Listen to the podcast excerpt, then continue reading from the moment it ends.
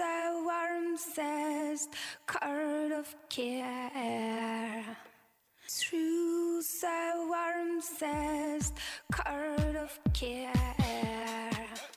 Through a warm zest, curd of care. Your love was sent to